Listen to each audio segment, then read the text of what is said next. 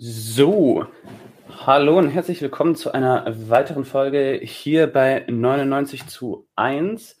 Ja, ich habe mir hier in mein äh, Privatstudio den Quincy eingeladen, Quincy Stemmler.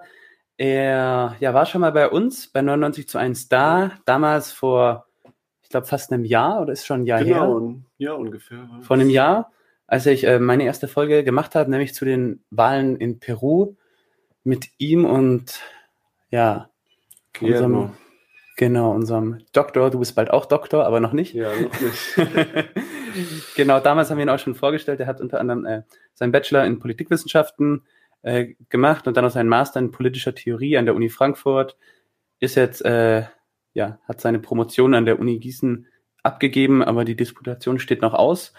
Er war zuletzt auch in Peru, in Lima, hat dort äh, Gast, als Gastwissenschaftler an der Katholischen Universität gearbeitet. Äh, kleine Anmerkung von mir, katholische Universitäten in Lateinamerika sind meistens recht, äh, haben gutes Prestige, einen guten Ruf, also Ja. coole Sache. Ich hätte auch mal Lust, eine katholische Uni Lateinamerika zu lehren. Äh, und ja, war zeitweise auch Dozent an der staatlichen Uni äh, San Marcos und ja, arbeitet auch neben der Promotion und jetzt auch als freier Journalist, hat bei Amerika 21 sehr viel zu Peru veröffentlicht und zuletzt auch seinen Artikel über ja, Lithium, die Lithium-Nationalisierung in Mexiko, der dann auch von der Tagesschau zitiert wurde und ja auch seine, seine Dissertation handelt äh, von, von Extraktivismus, vor allem auch in Kolumbien und Peru, Bergbau und Auswirkungen auf, auf, auf die Umwelt, auf die Gesellschaft. Und ja, deswegen ist er heute bei uns da, um mit uns über Rohstoffe und Extraktivismus in Lateinamerika zu sprechen und die Auswirkungen auf die Energiewende. Herzlich willkommen, Quincy. Ja, vielen Dank für die erneute Einladung. Diesmal live im Studio in Köln. Studio, in meinem Zimmer im Studentenwohnheim, aber, aber das, das bauen wir zum Studio um. Also, Wirkt schon sehr professionell alles. Echt? Das freut mich, das freut mich.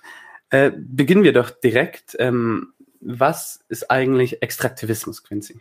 Ja, als Extraktivismus bezeichnet man allgemein ähm, eine Wirtschaftsform oder man kann auch sagen ein Entwicklungsmodell, das auf der Ausbeutung und Ausführ, Ausfuhr von natürlichen Rohstoffen beruht. Ähm, dabei ist es eben wichtig zu sagen, dass diese Rohstoffe nicht eben für den heimischen Konsum ähm, extrahiert werden, sondern ähm, für andere, für ausländische Absatzmärkte ähm, ja, extrahiert. Und das ist eben diese, diese Idee, dass, dass es ja eben kein produktiver Prozess ist, bei dem äh, auch nicht viele Arbeitsplätze geschaffen werden oder bei dem irgendwie so etwas wie so, so Verknüpfungen in der lokalen Wirtschaft stattfinden, sondern es ist wirklich, der Rohstoff wird extrahiert und dann verschifft. Man kann da, also meistens, natürlich denkt man da zunächst an Bodenschätze, das ist auch die engere Definition, dass es da um zum Beispiel Erdöl geht, ganz klassisch, oder auch ähm, Mineralien, Metalle, Erdgas.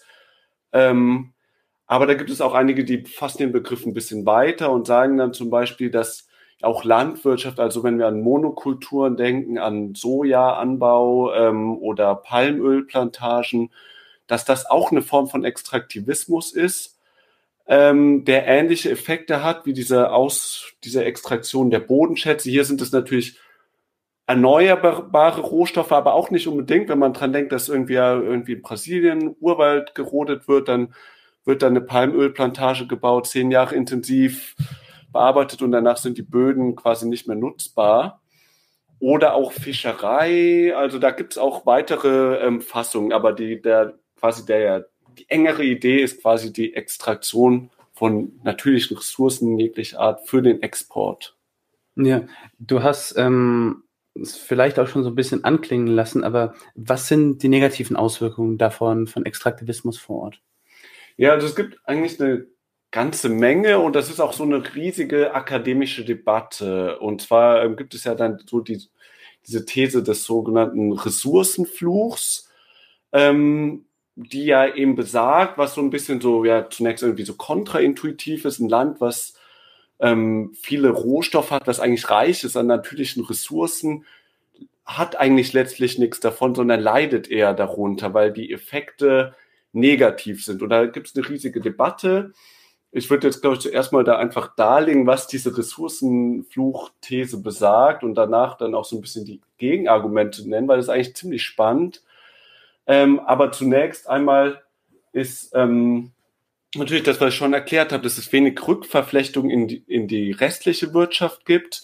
Dass zum Beispiel so eine, das beste Beispiel ist eben so eine Großmine, wo dann irgendwie ähm, Experten aus dem globalen Norden dahin gehen, Ingenieure, Geologen und ähm, dann auch mit Maschinerie, die aus dem Ausland ähm, importiert wurde, dort diese Großmine betreiben und die Menschen vor Ort eigentlich gar nichts davon haben. Also was eigentlich passiert, es wird Wert generiert, ähm, meistens dann, darauf kommen wir später auch dann zu sprechen, für ausländische Unternehmen und dann bleiben letztlich nur die, die Steuern eigentlich beim Staat.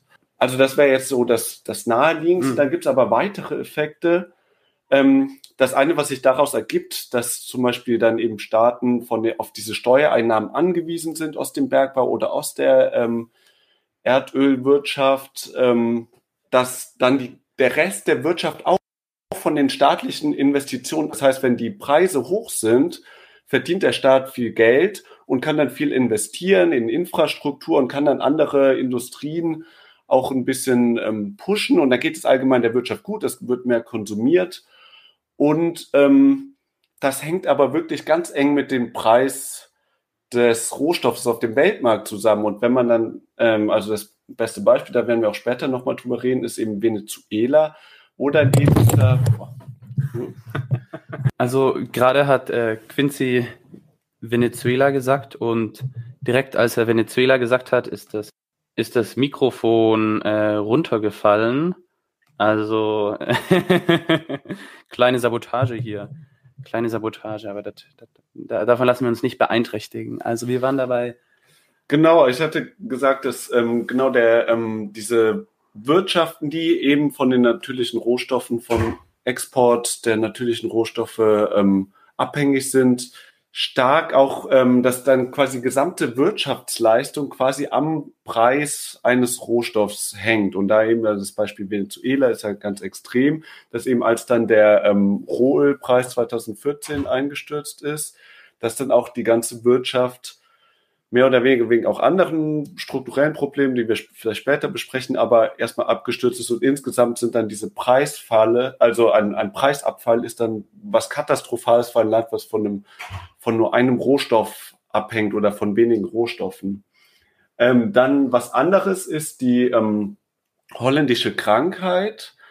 Das ist irgendwie relativ spannend, auch vielleicht kann ich gleich den Namen mit erklären, ähm, weil das war eben so, dass ähm, die Niederlande in den 60er Jahren äh, Erdgas gefunden haben in der Nordsee und dann ähm, dort ähm, angefangen haben, das Erdgas ähm, ähm, auszubeuten zu fördern. Und dann ist etwas passiert, was keiner erwartet hat. Man hat zunächst gedacht, ah, wie gut, weil die, die Niederlande schon eine stark industrialisierte Wirtschaft und jetzt auch noch Erdgas, jetzt ähm, geht's voran mit der Wirtschaft. Dann war es aber letztlich so, dass plötzlich die Industrieleistung zurückgegangen ist und letztlich die Wirtschaft auch allgemeine Rezession erlebt hatte. Und zwar war dieser Effekt so, dass plötzlich durch diesen Ressourcenboom plötzlich wird ganz viel Erdgas exportiert wird dann eben, damals war es dann der niederländische Gulden vor dem Euro, wurde aufgewertet, ähm, so dass dann Importe viel billiger wurden als ähm, gerade auch bei Industriegütern als die der heimischen Industrie. Es wurde immer mehr importiert, weil die Währung so stark war. Man konnte sich billig Produkte aus dem Ausland kaufen. Ähm, gleichzeitig ähm, wurden die Exporte teurer. Das heißt, holländische ähm, ja, Industrien konnten schwerer ihre Produkte exportieren, weil, weil der Preis ist gestiegen durch die Aufwertung der Währung. Und letztlich dann gibt es noch so einen dritten Effekt, das ist so ein bisschen so dieser, so eine Faktorpreiserhöhung, denn dadurch, dass dann durch diesen Rohstoffboom wird mehr konsumiert, die Löhne steigen und sowas, plötzlich wird die Produktion teurer. Und das führt dazu, dass die Industrie kaputt geht, während quasi der Rohstoffsektor boomt ähm, durch diese Aufwertung. Und das führt eben dazu, dass es dann besonders schwierig ist, auch für solche Länder, sich zu industrialisieren, wenn man nicht irgendwie dagegen steuert. Dann ähm, Ich merke schon, also, das wird also und äh, in, in. Lateinamerika in der Realität wird es vor allem auch zu viel äh, Schmuggel in das Land führen. Das ist zum Beispiel in Bolivien ein Problem. Die, die Mhm. niedrigsten Inflationsraten haben dort, die härteste Währung, weil, weil der Präsident ein äh, fiskal konservativer ist. Man könnte sagen neoliberaler. Böse, böse Stimmen dort sagen das. Und ähm, ja, äh, das, das während in, in den ganzen Nachbarländern es eine relativ starke Inflation gibt, besonders in Argentinien, aber auch jetzt verglichen mit Peru oder Brasilien, Chile, die haben, die haben mehr Inflation als Bolivien. Und ähm, weil Bolivien halt immer mega drauf geachtet, nicht zu viel Inflation zu haben. Ähm, und das führt halt dazu, dass häufig heimige, heimische Produkte in Bolivien, zum Beispiel das Bier, nicht mit der argentinischen Cordillera mithalten kann, die Paseña.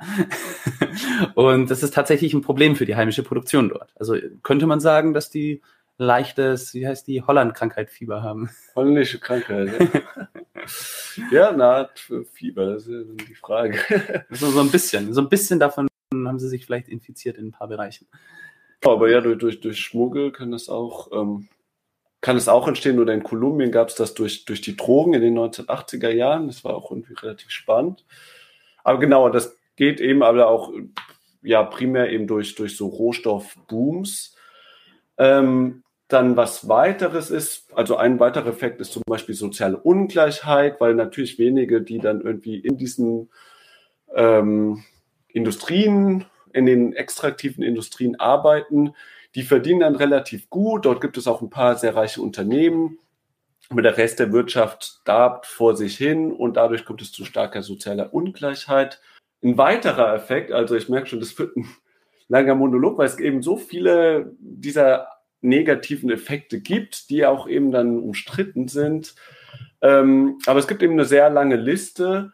Ein weiterer Effekt ist eben, dass im Staat sowas wie so eine Rentier-Logik entsteht. Also es ist nicht mehr so, das ist natürlich jetzt so alles so aus diesem, aus dem wissenschaftlichen Mainstream und vielleicht jetzt für die, die irgendwie die, die Hörer von 99 zu 1 äh, Mehr, mehr, mehr bei Keynes, MMT oder Marx aufgehoben sind, bei den Ja. Neoklassikern. auf jeden Fall diese Theorie, dass du ähm, ja im freien Markt irgendwie dich anstrengst und dein Unternehmen gründest und irgendwie innovativ bist, was ja aber auch letztlich, glaube ich, auch irgendwie manche dieser Effekte, gerade mit der Innovation auch kein Marxist ähm, bestreiten würde, dass man sagt, durch diese Rentenlogik, dass du ja eben am meisten Geld machst durch den Rohstoffsektor und wenn du da irgendwie einen Cousin hast oder wenn du irgendwie ähm, selber da arbeitest, ähm, oder du musst einfach irgendwie es schaffen, in diesem Sektor zu landen. Oft sind diese Sektoren dann auch staatlich reguliert, da werden wir dann später auch drauf eingehen, oder sind zum Teil verstaatlicht. Und wenn du dann in diesem Sektor landest, dann hast du es geschafft. Und das heißt, die Menschen versuchen nicht mehr, oder in der Wirtschaft, man kann ja auch sagen, selbst die Kapitalisten, versuchen nicht mehr innovativ zu sein, sondern versuchen einfach möglichst enge Kontakte aufzubauen zu der ähm, Rohstoffindustrie und wollen eben von den Renten leben und Ja, quasi, und, und das, das, genau. das führt häufig dazu, dass ähm, Leute sich nicht aus Überzeugung, sondern aus Opportunismus den Regierungsparteien annähern, in der Hoffnung, Mhm. da zu arbeiten zu können. Manchmal kommt es zu Korruption äh, oder auch zu einer, wie nennt man das, ähm, einer, einer größeren Distanz zwischen, zwischen Bewegung und Regierung, weil äh, es da auch das eben zu gewissen Spannungen führt. Also zwischen Ja. denen, die Wahlkampf gemacht haben und dann hoffen, da irgendwie in den Staat reinzukommen und denen, die irgendwo opportunistisch im Nachhinein äh, sich da, da Genau, dazukommen. es kommt zu, Dynamik. kommt zu äh, Dynamiken, dass inkompetente Leute in wichtige Entscheidungsstellen kommen können und so weiter und so fort. Genau. Genau, exakt. Ähm, und ja, dann neben diesen ganzen wirtschaftlichen Effekten, wo ich jetzt schon ziemlich viel zu erzählt habe, und man, es gibt sogar immer noch mehr, es gibt immer neue Ideen, was, was jetzt auch noch negativ mit der Ressourcenausbeutung äh, da in Verbindung gebracht werden könnte. Aber dann vielleicht jetzt um die Haupteffekte ähm, ähm, nochmal weiter abzuklappern, gibt es auch politische Effekte. Also jetzt war ich gerade ja rein bei den ökonomischen Effekten. Und da ist eine These, die besagt, dass eben ressourcenreiche Staaten besonders autoritär sind. Denn dort ist es eben relativ einfach. Du musst quasi die, einfach die Rohstoffextraktion kontrollieren. Ähm, wenn du das irgendwie als, als Einzelperson, als Clan oder als ähm, Militärjunta oder als Partei hinkriegst, dann kannst du relativ einfach die Einnahmen im Staat kontrollieren. Du bist nicht auf irgendwie Steuerzahler angewiesen, ähm, auf das, das Wahlvolk erst recht nicht, dann kannst du Wahlen gleich abschaffen. Und du kannst auf der anderen Seite hast du viele Einnahmen, mit denen du dann auch einen starken Repressionsapparat finanzieren kannst. Ähm, oder was es ja auch gibt, äh, im Nahen Osten zum Beispiel, in Saudi-Arabien, wo ja auch also die Menschenrechtssituation katastrophal ist, aber dort ähm, gibt es keine Steuern, keine Einkommenssteuern und die, es wird so Dubai viel investiert, Beispiel, genau, in Dubai auch, in den Vereinigten Arabischen Emiraten, auch in vielen dieser Golfstaaten leben die Leute so erstmal so ein ganz gutes Leben als Konsumenten. Also ich spreche jetzt natürlich lassen wir jetzt mal aus mit den, den Gastarbeitern dort. Die Mehrheit. Genau, aber die Bürger, die das Bürgerrecht haben, ähm, die ähm, leben ganz gutes Leben, so dass sie quasi vom Staat irgendwie denken, auch, ja, naja, man kriegt ja so viel finanziert, muss keine Steuern zahlen, mhm. dann will ich auch gar keine zivilen oder ich riskiere nicht mein Leben für, äh, für jetzt so äh, politische Rechte in diesem Kontext. Und was dann auch noch oft ähm, auch sehr kontrovers diskutiert wird, ist die Frage, ob es, ähm, ob Ressourcen zu mehr Kriegen führen. Und natürlich, wir kennen alle das Beispiel mit dem Irakkrieg, wo gesagt wird, dass es wegen dem, also dass eigentlich die, dass es da um, um Interessen gab also am Zugang zu Öl oder es gibt auch, man kann irgendwie ganz viele Kriege durch, durch solche Interessen erklären oder aber auch Bürgerkriege, wo dann gesagt wird, ja, es gibt sowas wie Blutdiamanten, es gibt irgendwie ähm, illegalen Goldbergbau und dadurch, also ein Beispiel mhm. wäre da jetzt auch in Lateinamerika Kolumbien, wo dann eben verschiedene Paramilitärs, aber auch die Guerilla durch Goldschmuggel sich finanzieren konnte und dadurch quasi dann der Bürgerkrieg länger äh, finanziert werden konnte. Ja. Auch, auch, auch Wirtschaftskriege oder Wirtschaftssanktionen kann man denke ich, auch ja, durch wirtschaftliche Interessen von den Ressourcen eben erklären. Genau. Wie du genau. Schon, schon, schon Kriege genannt hast. Genau, auf jeden Fall. Ja, ein guter Punkt. Gleichzeitig ist es natürlich auch ähm, der, der schnelle Weg zu Reichtum und Wohlstand. Also, genau. Das sind ja häufig äh, Länder, die, die historisch abhängig gewesen sind von äh, den, den Ressourcen. Und vielleicht können wir darüber ein, ein bisschen reden. Ähm, mhm. Also wie, wie ist das historisch denn, denn gewesen? Was für, was für Epochen gab es da? Also zum, es gab ja ganz klassisch in der Kolonialzeit ähm, ja die, die einmal im Bergbau, ähm, vor allem Silber. In die Silberminen von Potosí sind ja legendär äh, in Bolivien. Später dann wurde dort auch viel Zinn gefördert in Bolivien. Gab es die Zinnbarone, äh, einer der, der fünf reichsten Menschen der Welt. Zeitweise war ein, war ein Bolivianer, der dann äh, nach Europa und die USA gezogen ist.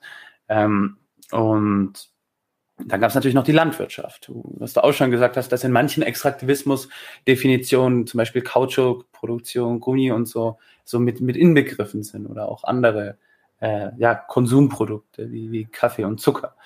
Ähm, da gibt es einen interessanten Text von Aviva Chomsky, den ich äh, für die Uni in einem Seminar lesen musste. Äh, die, der Text heißt Labor and the Environment in Latin America. Aviva Chomsky ist die Tochter von Noam Chomsky übrigens. Und ja, äh, und auch, auch akademisch gut positioniert, nicht so bekannt wie ihr Vater, aber hat auch interessante Sachen geschrieben.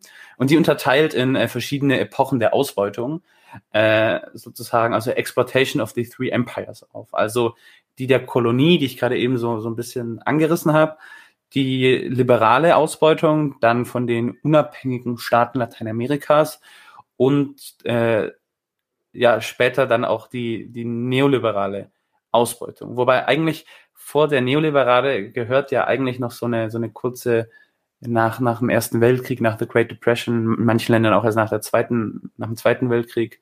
Also als dann Europa nicht mehr das große Beispiel für die Welt war, äh, sind ja die Länder sich auch darüber bewusst geworden, über die Abhängigkeit. Das heißt, wie, wie würdest du das sehen? Was ist die Rolle bei den, bei den verschiedenen Produktionsmodellen oder vielleicht erstmal, beginnen wir mal bei der Kolonialzeit, wie, was, ja. was ist da, was, was müssen die Leute darüber wissen? Ja, also irgendwie, ja, man könnte eigentlich sagen, dass ja quasi gerade diese Gier nach Rohstoffen, nach, nach Gold vor allem oder nach Edelmetallen ja auch so eine der Haupttreiber war des, des spanischen oder in allen Kolonialismen, aber jetzt bei Lateinamerika. Vor allem dem der, spanischen, der spanische, dass es ja auch erstmal da vor allem ja auch so war, dass eigentlich die spanische Krone eher jetzt so nicht so interessiert war, beziehungsweise selber gar nicht so aktiv war, sondern es gab ja dann immer diese Conquistadores, das waren ja oft so Abenteurer, euphemistisch genannt. Es waren mhm. Privatmenschen, die dann auch irgendwie das privat irgendwie finanziert haben oder sich das von irgendwelchen Bankiers in Europa haben finanzieren lassen, die dann gesagt haben, wir gehen dahin, wir wollen Gold suchen und dann haben, hat die spanische Krone gesagt, okay, dann ähm, habt, habt ihr unseren Segen dafür und dann wird das aber eine, eine spanische Kronkolonie. Und so gab es dann eben doch auch diese Suche nach El Dorado, der goldenen Stadt, war so einer der Haupttreiber für den Kolonialismus, gerade dann in Südamerika. Da haben dann Leute El Dorado gesucht. Und letztlich hat man natürlich dann ja zum einen diese Hochkulturen dort gefunden, die Inka, die Azteken, wo man dann erstmal einfach das Gold, was die schon hatten, was damals Heiligtümer waren, eingeschmelzt hat und dann nach Europa geschifft hat, was dort dann ja ein monetäres Tauschmittel war. Also es war jetzt nicht ein Rohstoff, der irgendwie groß verarbeitet wurde, sondern mit Gold hat man einfach bezahlt. Hm. Und, ähm, und Silber natürlich auch. Und dann gab es eben in der Kolonialzeit dieses Modell, auch als dann diese Kolonialstaaten, ähm, diese Vizekönigreiche etabliert waren, ähm, konnten Menschen privat äh, Minen betreiben, wo dann also oft, oft mit Sklavenarbeit war das verbunden ähm, und haben dann dadurch, äh, ja genau, haben also die Privatbetriebe mussten aber immer eine Art Steuer abgeben an den spanischen König, an das spanische Königshaus. Ähm, das war so dieses koloniale ähm, extraktive Modell mehr oder weniger. Ja, sehr schön. Und dann äh, können wir sozusagen darin übergehen, äh, was hat sich denn dann bei den unabhängigen Staaten geändert? Ja, da hat sich zunächst erstmal gar nicht viel geändert. Oft wurde dann auch sogar diese Rechtsform beibehalten. Das einzige Problem war erstmal, dass dann diese, ähm, diese Verbindung zum Mutterland Spanien gar nicht mehr so da war. Und dann auch die Frage, okay, Gold und Silber, ähm, das kann man natürlich auch an andere Großmächte irgendwie exportieren. Und dann kam aber durch die Industrialisierung in Europa wieder so ein neuer Schub, wo man dann gesagt hat, okay, jetzt braucht man doch dann auch irgendwie Kupfer zum Beispiel für bestimmte Maschinen oder zur Weiterverarbeitung. Ähm, aber natürlich Gold weiterhin war ja auch schon Zahlungsmittel, auch noch ähm, bis, bis in die 70er Jahre mehr oder mhm. weniger. Und ähm, dann gab es eben, also zunächst war das System relativ ähnlich, aber dann ab so dem 20. Jahrhundert, mit Beginn des 20. Jahrhunderts kamen dann äh, meistens ausländische Unternehmen, die dann wirklich auch in der, es waren dann US-amerikanische Unternehmen oder britische Unternehmen, die sich dann angesiedelt haben in Lateinamerika ähm, und dort dann die Rohstoffe ähm, exportiert haben. Am Anfang war das sogar verboten, aber dann hat man die, irgendwann hat man dann auch diesen liberalen Geist auf gesogen und dann gesagt, okay, wir erlauben das jetzt hier ähm, einem amerikanischen Großkonzern hier eine Mine zu betreiben und mehr oder weniger da auch so eine, wie so eine Enklave. Das sind dann zum Beispiel in Peru gibt es das Beispiel von La Oroya und äh, Cerro de Pasco, das sind so Minenstädte, wo damals eben eine amerikanische Mine dort war, die dann alles organisiert hat, also Polizei, Behausung, ähm, die dann quasi Boah, dieses Gebiet beherrscht hat und auch irgendwie, also wenn man da auch unterwegs ist, das sieht auch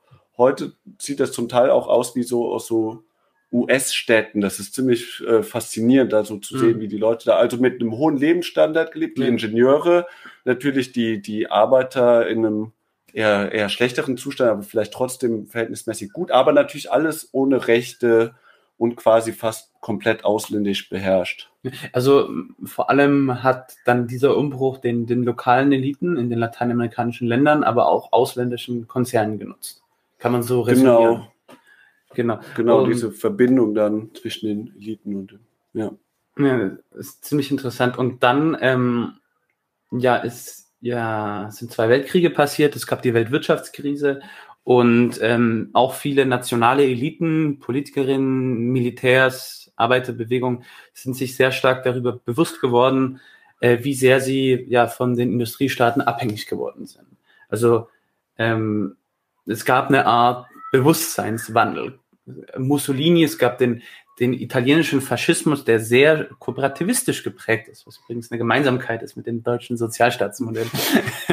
und was dann damals, also nicht so wie der deutsche Nationalsozialismus ist der gewesen, äh, was starken Einfluss äh, in Lateinamerika hatte, auch auf den Peronismus in Argentinien mhm. zum Beispiel oder Vargas in Brasilien. Also es gab wie so, man könnte es heute als Entwicklungsdiktaturen bezeichnen fast. Also es gab dann ein, ein Umdenken.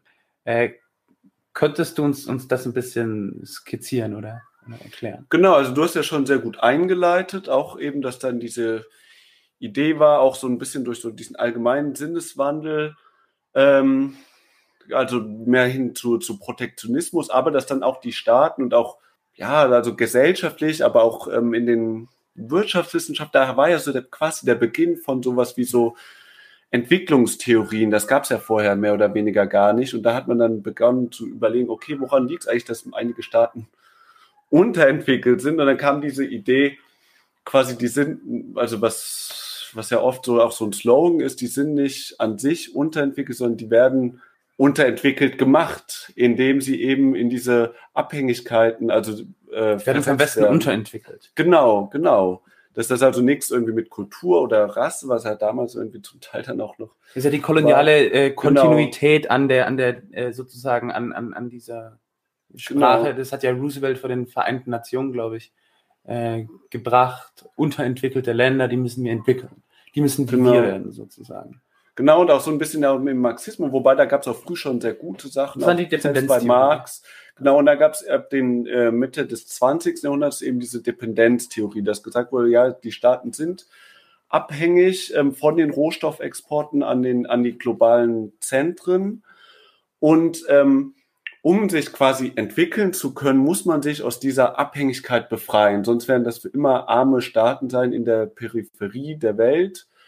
Ähm, und dann kam eben auch da, das war dann jetzt nicht mal nur so eine, eine, eine das wurde dann eben Mainstream hegemonial, unter anderem eben unter durch Raul Prebisch, der war so einer so ein argentinischer Ökonom, der dann ähm, die Wirtschaftskommission für Lateinamerika der Vereinten Nationen gegründet hat und der, deren Vorsitz übernommen hat und dann quasi so Empfehlungen abgegeben hat für die Wirtschaftspolitik, ähm, dass dann eben gesagt wurde, ja, wir müssen eigentlich, um uns zu industrialisieren, können wir nicht immer so weiterleben, sondern wir müssen sowas machen wie zum Beispiel Zollbarrieren aufbauen, ähm, diese äh, Importsubstitutionen, dass wir quasi nicht mehr Maschinen ähm, oder Autos war damals ein schönes Beispiel, das nicht mehr ähm, importieren und wir exportieren die Rohstoffe, sondern wir müssen selber vor Ort Industrie schaffen.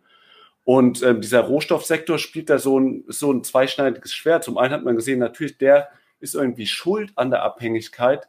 Gleichzeitig ist er aber auch natürlich eine Möglichkeit, um überhaupt die Finanzen herzuholen, um dann in Industrie investieren zu können mhm. und, und auch diese Substitution, äh, Importsubstitution finanzieren zu können.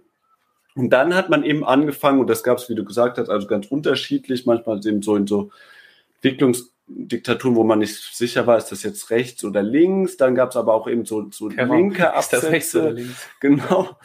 Ähm, wo man gesagt hat, wir müssen ähm, also mit diesem Nationalismus des globalen Südens, der ja auch ähm, durchaus sehr links sein kann, ähm, wurde dann gesagt, wir müssen ähm, gerade die Rohstoffkonzerne verstaatlichen. Und da gab es in den 40er, ich glaube schon früh vor mir in den 30er Jahren, aber da, vor allem in den 50er Jahren bis in die 60er Jahren radikale Verstaatlichung von ausländischen Unternehmen, auch mit dieser Rhetorik eben zu sagen, wir lassen uns das nicht länger bieten, vom globalen Norden ausgebeutet zu werden und ähm, verstaatlichen das jetzt. Ich weiß zum Beispiel in Peru hat man dann, ist man dann hingegangen, hat dann die irgendwie so eine Ölraffinerie besetzt oder so, so eine Mine und dann die peruanische Flagge gehisst und gesagt, das gehört jetzt wieder uns.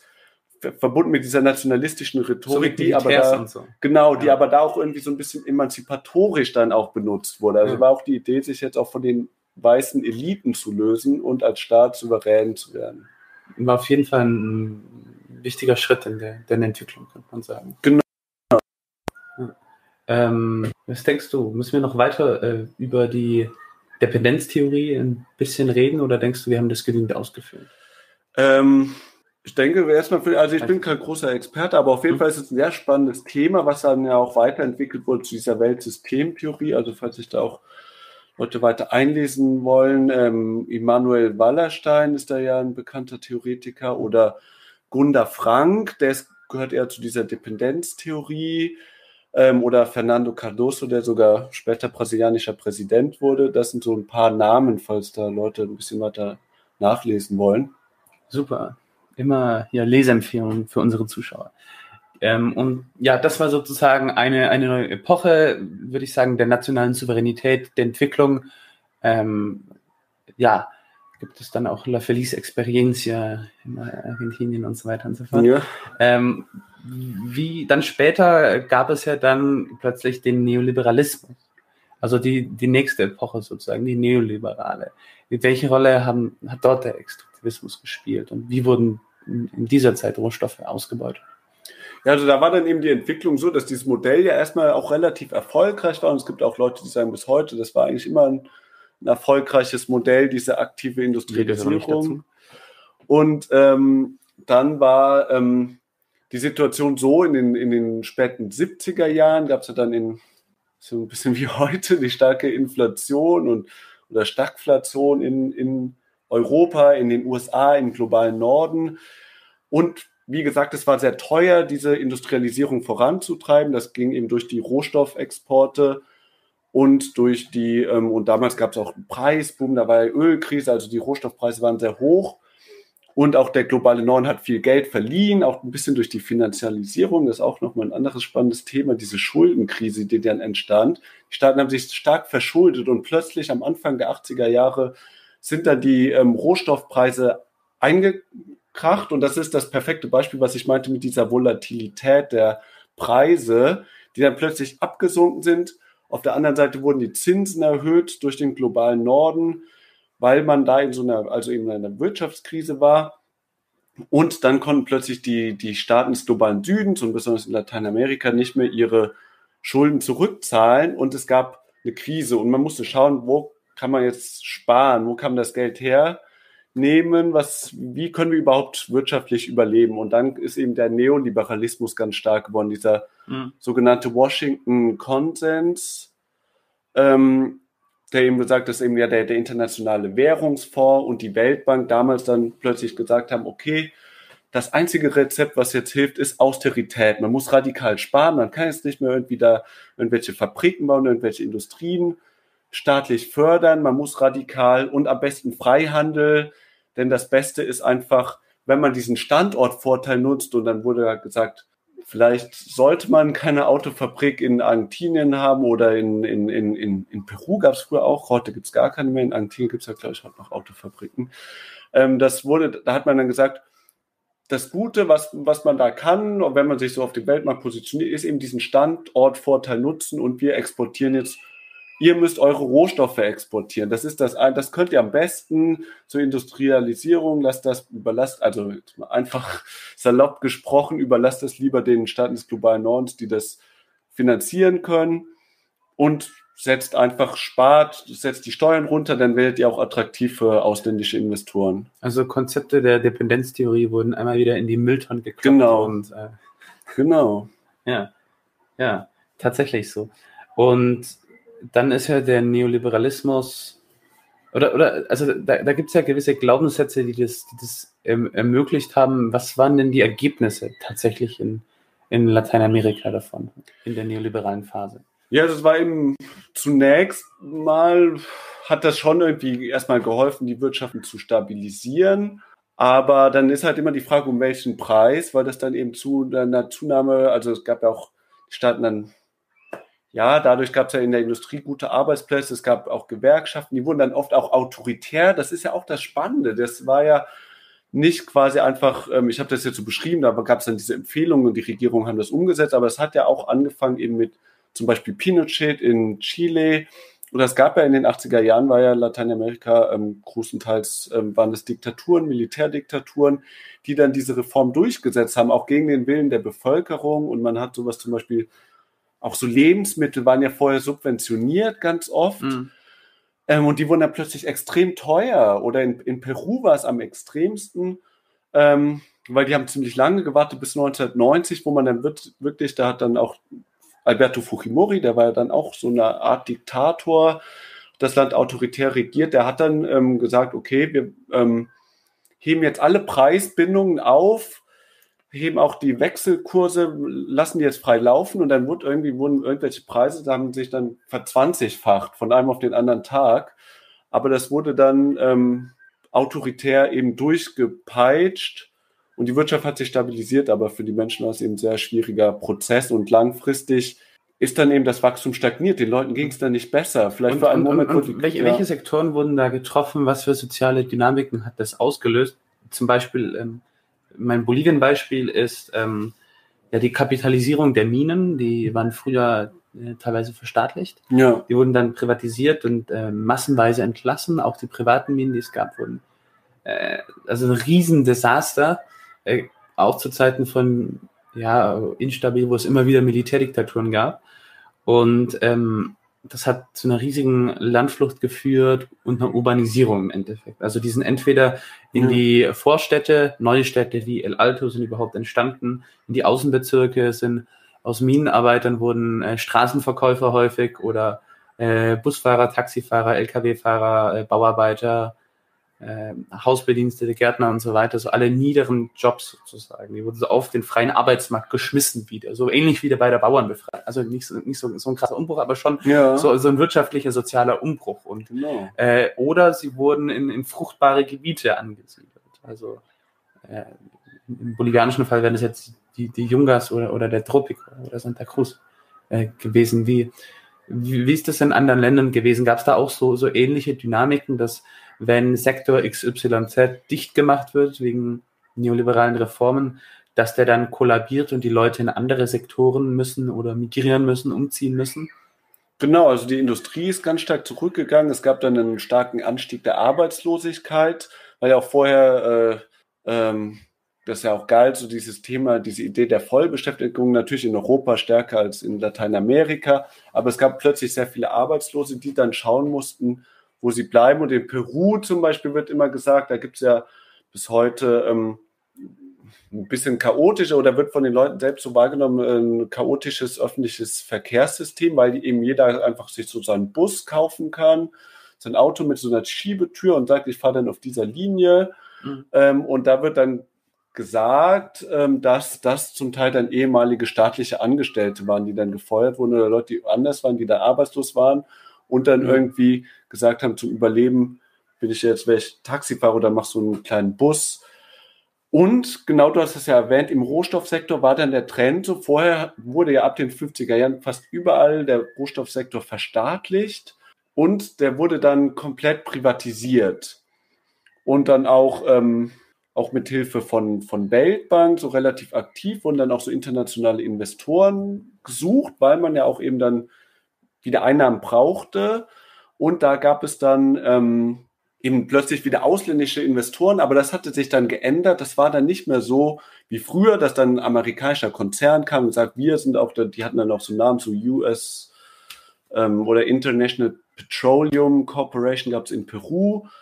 Ähm, sondern das waren jetzt so multinationale Konzerne, die eben dann hat, kam Investor von da und von da und dann waren das also ähm, Konzerne, die in ganz vielen Ländern gleichzeitig aktiv sind, die auch so keinen einzelnen, die nicht so zuortbar sind.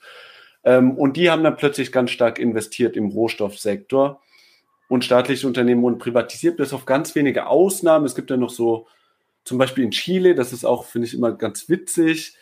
Ähm, trotz äh, Pinochet und trotz aller Privatisierung, dem Hardcore-Neoliberalismus, der da durchgeführt wurde, ist, gibt es noch bis heute ähm, also ist der Großteil des Kupferbergbaus in Chile, weil das eben so lukrativ ist, ist staatlich, war auch Kompetente unter Pinochet. Neoliberale. Genau, immer, immer staatlich geblieben. Kapitalisten. Und auch so Unternehmen wie so Petrobras in Brasilien mhm. oder auch äh, Petro Peru sind so Überbleibsel aus dieser. Also es wurde nicht Zeit alles privatisiert. Genau, aber so nicht. weit wie es ging. Ja. Genau, aber letztlich die ganz lukrativen Sektoren wurden dann nicht angetastet. Das mhm. stimmt schon. Okay, interessant. Also Ja, ist ja von Land zu Land unterschiedlich, auch, auch in, in Europa, im Westen, wie viel da privatisiert ja. wurde. Ja, wir, wir sind vielleicht auch mit einem äh, blauen Auge davon gekommen in Deutschland im Vergleich zu anderen Ländern. Ja. Im Vergleich zu UK Thatcher ist schon ja. sehr krass. Ähm, naja, auf jeden Fall damals, ähm, ja, äh, haben viele ausländische Konzerne sich sehr stark bereichern können. Und es gab Politiker, die das umgesetzt haben. Es gab Institutionen wie die Weltbank, den Internationalen Währungsfonds, und so weiter, die das alles promoviert haben und die sind dementsprechend zu einem Feindbild für die Arbeiterbewegung geworden, die damals äh, ja strategisch die Gewerkschaften haben, haben riesige Verluste, äh, Macht verloren. Äh, es gab viel Arbeitslosigkeit, mehr Armut in, in gewissen Sektoren und äh, es hat zu riesigen sozialen Verwerfungen auch geführt. Äh, sprich, da, da können wir schon langsam rübergehen, vielleicht zu, zur nächsten Phase, zu diesen post-neoliberalen Regierungen, als Chavez in Venezuela gewählt wurde, Lula in Brasilien, Korea in Ecuador, Evo in, in Bolivien, Kirchner in Argentinien und so weiter. Also äh, da, da gibt es ja im Vokabular von, von diesen äh, ja, linksreformistischen Projekten, manchmal auch ein bisschen möchte gerne revolutionär, aber also Transformationsprojekte, im mhm. Idealfall könnte man es nennen, mhm. äh, die dann auch Wörter wie Wende Patria äh, zum ja. Beispiel, ich weiß nicht, ob die das in Peru auch sagen, das haben die in Bolivien häufig gesagt. Die, ja, der ausverkaufte Heimat. Also in Deutschland gibt es dazu ja äh, leider kein Äquivalent. Es gibt auf jeden Fall einen linken Heimatbegriff ja. oder linken Vaterlandsbegriff, Dritte Weltnationalismus, ja. Leute. Äh, und das ist ja ganz stark in der Rhetorik, die, die Feindbilder sind ganz klar. Ähm, und ja, äh, einfach ein interessanter Funfact ja. für, für, unsere Zuschauer, damit die wissen, wie, wie sich das dann sozial auswirkt auf, auf die sozialen Bewegungen dort. Ähm, welche Rolle spielte denn der, dann die, die, die neuen sozusagen linken Regierungen, die ja demokratisch gewählt wurden in Lateinamerika? Was haben die denn gemacht, als die an die Macht kamen? Genau, dann war ja eben schon, das war dann diese Zeit äh, in den 2000er Jahren oder in Venezuela ja schon ab 1998 ähm, mit äh, Hugo Chavez, dass man dann eben diese 20 Jahre Neoliberalismus hinter sich hatte und die Leute quasi irgendwie die, die Schnauze voll hatten. Ähm, es gab ja riesige Aufstände davor, Caracasco, in Venezuela. Genau, ja, man, man weiß gar nicht, wie viele Hunderte oder, oder vielleicht sogar tausend Tote es gab. Und auch in, in Bolivien, in vielen Ländern gab es viele, viele Krisen. Gaskrieg ist der Höhepunkt, genau. Wasserkrieg genau. auch. Am, äh, Argentinien war immer wieder pleite. Ich weiß nicht, wie viele Präsidenten die hatten, ja. in wie, wie, vielen Tagen. Also komplette Chaos, äh, Failed States gab es, ja. bevor, bevor dann die, die, die Linkspopulisten das Machtvakuum gefüllt haben. Äh, genau. Genau, und die haben dann quasi wieder ein bisschen auf diese alte Rhetorik aus der ähm, aus dieser Phase des, äh, man, man nennt das dann ökonomischen, entwicklungsökonomischen ähm, Strukturalismus, dass man quasi gesagt, diese Weltstruktur dieser Dependenzen kritisiert hatte. Die haben diese alten Rezepte von damals wieder rausgeholt, aber dann auch ein bisschen geändert. Und das, dieser Begriff, der wurde dann irgendwann geprägt, ähm, so mit Ende der 2000er Jahre vom Neo-Extraktivismus. Das ist quasi eine Form des Extraktivismus, der aber anders ist. Und zwar haben die dann eben auch wieder stark auf Verstaatlichung von Rohstoffsektoren gesetzt und, und war nicht immer nur Verstaatlichung, manchmal einfach, dass die Steuern extrem raufgesetzt wurden. Ähm, und dann war damit die Idee, ähm, und da ja, kann man sich jetzt streiten, wie, wie unterschiedlich das war zu diesem ganz alten Modell aus, diesem, aus den 50er, 60er Jahren, dass man dann eben schon irgendwie auch gedacht hat, langfristig wäre eine Industrialisierung nicht schlecht, aber man hat zunächst einfach dann dieses Geld hergenommen und in soziale Projekte investiert. Und zwar also in vielen Fällen gar nicht so strategisch wie damals. Genau, also es wurde nicht irgendwie nicht so langfristig genau. gedacht, nicht so diversifiziert. Genau, das waren dann immer eher, war das so in den Kinderschuhen stecken geblieben und man hat dann einfach auch diese, diese neoliberale Weltstruktur so ein bisschen des Freihandels genutzt und hat dann, ab 2003 waren ja die Rohstoffpreise extrem hoch und hat dann extrem viel Geld gehabt. Also dann zunächst in Venezuela. Man hat dann ja auch Kartelle gebildet, man hat eine Diplomatie gemacht mit den genau. OPEC-Ländern, hat sich mit der arabischen Autokraten getroffen. Man hatte dann quasi, ja, oder die wenn man Fördermenge reduziert, so die Preise künstlich in die Höhe getrieben. Also es war schon eine, auch eine Außenpolitik, die dazu Ja. mitgeführt hat. Ja, aber auch dann eben so die Weltkonjunktur, das hat alles also super gepasst. Also so äh, war eine sehr lange Hochpreisphase, über zehn Jahre ging die dann. Und dann hat man quasi so ein bisschen, weil du es auch gerade erwähnt hast mit den arabischen Staaten, so ein bisschen darauf gesetzt, das einfach in demokratisch zu machen. Einfach ein Land, in dem dann quasi die Leute mitbestimmen. In Venezuela gab es dann noch diese basisdemokratischen Projekte, ähm, wo man dann meinte, okay, wir haben diesen Öl, Rohstoffreichtum, wir haben also in, in Venezuela die größten ähm, Erdölvorkommen der Welt. Wir können das einfach nutzen und damit Armut bekämpfen, soziale Projekte starten. Wenn es geht, auch ein bisschen Industrialisierung, aber zunächst war einfach dann auch die Idee, oder wie es dann in der Praxis vielleicht umgesetzt wurde, war dann einfach damit ähm, quasi Ungleichheit zu bekämpfen, aber ohne Umverteilung. Das war eben das Wichtige, dass eben gesagt wurde, das hat man dann auch gesagt, okay, wir müssen ja quasi den Eliten jetzt gar nichts wegnehmen, ähm, aber wir verteilen einfach die, das ganze, die Rohstoffeinnahmen verteilen wir jetzt einfach an die arme Bevölkerung, investieren in Bildung und dann hat das auch eine Zeit lang ja relativ gut geklappt. Ähm, und genau, ähm, ich weiß nicht, ob du da jetzt äh, noch so eine Nachfrage hattest. Wir hatten das eben schon mal besprochen, dass es da ganz unterschiedliche Ah, ja. Beispiele gab. Ja, doch, doch, auf jeden Fall. Ähm, nämlich, du hast ja schon Venezuela angesprochen, wir hatten vorhin auch Bolivien, aber wenn, was, was sind für dich Positivbeispiele, Negativbeispiele von eben die, dieser Welle linker Regierung, von diesem Zyklus? Was, was man im Englischen auch Pink Tide nennt.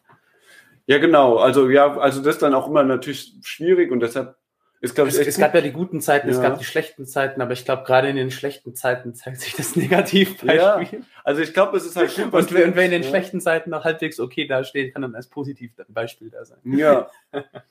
genau, weil in den guten Zeiten ist es nicht so schwierig, aber ja, du, also das ist ganz gut, dass du da fragst und nach so diesen Unter, weil es gab Unterschiede auch in den Strategien. Ähm, und in Venezuela war es ja dann eben sehr stark, das, das ist ja das klassische Negativbeispiel. Ähm, was aber auch irgendwie so ein bisschen so ein Outlier ist, aber so ein paar Sachen auch so, also steht charakteristisch für ein paar dieser Probleme, die ich ja am Anfang genannt hatte. Dass man eben in Venezuela hat man sehr stark dann einfach darauf gesetzt, dass es einfach immer eine sehr große Nachfrage nach Erdöl geben wird. Ähm, und man hat dann auch sehr viel verstaatlicht, auch, aber die Wirtschaft war trotzdem großteils noch privat, aber ähm, man war sehr abhängig und hat auch, das ist auch spannend, nicht nur der armen Bevölkerung geholfen, sondern auch diesen Mittelschichten. Also dann hatte man zum Beispiel so besondere Wechselkurse, dass sich Leute ganz billig Dollars kaufen konnten mit, dem, mit der starken venezolanischen Währung damals noch. Und das wurde staatlich subventioniert, dass dann quasi reiche Mittelschichtler aus Caracas irgendwie nach in die USA reisen und dort ähm, kräftig einkaufen gehen. Und quasi dieser Konsum wurde auch mit durch den Chavismus finanziert, aber auch ein bisschen mit der Idee, dann steigen ja auch die Armen irgendwann auf und können auch mehr konsumieren. Und man hat eben auf diesen Konsum gesetzt und dann 2014 sind die Rohstoffpreise eingestürzt. Plötzlich konnte man nicht mehr diesen ganzen Konsum so subventionieren und die ganzen Verstaatlichungen, man hatte ganz viel, also wie gesagt nicht alles, aber viel verstaatlicht, das war hang alles am Tropf der Erdölwirtschaft, des Exports. Und plötzlich waren die Preise auf dem Boden und dadurch ist quasi dieses ganze Modell wie so ein Kartenhaus ineinander äh, zusammengefallen. Ähm, Und kurz danach kamen ja dann noch die Wirtschaftssanktionen, was so der Todesstoß. Äh, genau, das kam dann äh, drei Jahre später. Und Ich würde immer sagen, die, so war es schon ein starkes Versagen, aber dann natürlich dazu noch die Wirtschaftssanktionen und dann später Ja. auch noch das Einfrieren der Auslandsdevisen. Das war dann nochmal viel Hm. schlimmer. Das hat das Ganze haben verschlimmert. wir übrigens auch mit Nathalie Benelli ähm, eine Folge zum Ja. Chavismus gemacht. Genau. Und auch vorhin, als du Pinochet-Diktatur erwähnt hast, haben wir auch äh, vor kurzem erst mit Robert äh, Kulperra. Ah ja, ein Kollege von gemacht. Amerika 21. Ah, stimmt, genau, genau. Ja. Hier, Amerika 21 schon wieder. Schaut es euch an. Amerika 21, gutes Nachrichtenportal. Ja, ähm, genau, da die Positivbeispiele, da ähm, hatten wir jetzt manchmal schon Bolivien angesprochen. Haben wir auch ein Interview gemacht, Olli Vargas? Ja, genau, also für, für die Details, dann vielleicht sollte man sich echt diese Interviews anschauen. Wie gesagt, ich bin vor allem auf Peru und Kolumbien spezialisiert, aber habe eben so ein Grundwissen zu diesen Ländern ähm, und zur Thematik.